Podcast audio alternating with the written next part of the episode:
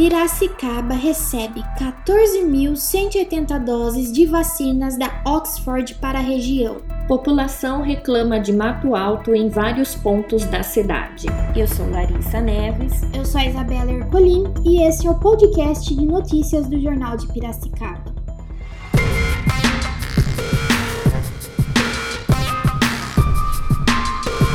O GVE, Grupo de Vigilância Epidemiológica de Piracicaba, recebeu ontem 14.180 doses da vacina contra a Covid-19 da Oxford. O medicamento vai ser distribuído às 26 cidades que integram o DRS-10, Departamento Regional de Saúde de Piracicaba. A cidade vai receber 4.040 doses. De acordo com a Secretaria de Saúde do município, com a chegada deste lote será possível ampliar a cobertura dos profissionais de saúde que atuam na linha de frente de combate à doença e também de idosos residentes em instituições de longa permanência, grupos prioritários que compõem a fase 1 de imunização definida pelo Ministério da Saúde. No primeiro lote do Instituto Butantan, que produz a Coronavac e que chegou na semana passada, a cidade foi contemplada com 5.280 doses, totalizando 9.320 frascos recebidos. O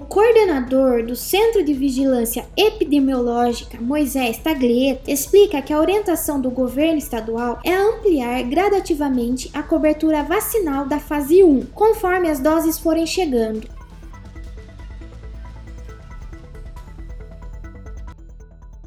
Além dos buracos no asfalto da cidade, a população também reclama de mato alto em diversos bairros, como na Avenida da Edne Runtani Bacete, no bairro Serra Verde, em diversos pontos do bairro Santa Rita e no Jardim Planalto, na Avenida Doutor Antônio Mendes de Barro Filho e em frente ao PSF, Programa de Saúde da Família São José, na Avenida dos Patriotas. Com o período das chuvas, esse problema aumenta e os moradores cobram ações de corte de mato. Questionada, a prefeitura informou que Serra Verde, Jardim Oriente e Residencial Água Brasil são atendidos pelo corte de mato em janeiro. Em nota, afirma ainda que o serviço na calçada da PSF São José será realizado esta semana. Esta semana também, segundo a prefeitura, será executado o serviço nos canteiros da Avenida Doutor Antônio Mendes de Barros Filho e sobre a região do bairro Santa Rita informou que é uma região que os trabalhos serão executados em fevereiro. Informou também também que os serviços serão realizados conforme programação e sem priorizar determinados pontos.